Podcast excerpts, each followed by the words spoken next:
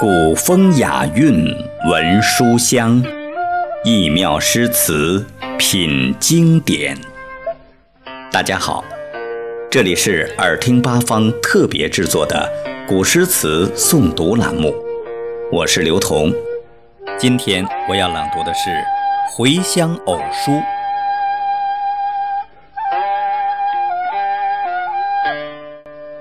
《回乡偶书》，唐·贺知章。少小离家老大回，乡音无改鬓毛衰。儿童相见不相识，笑问客从何处来。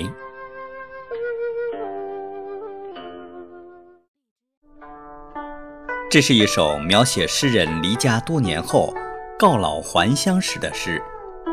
当年离家时正值风华年少，今日回家，虽然乡音未改，但头发早已花白稀疏。小孩子们当然不认识自己，把我当成客人来询问。诗人由此感叹：时间过得真快。表现了不胜沧桑之感，以及对故乡既亲切又陌生的复杂感情。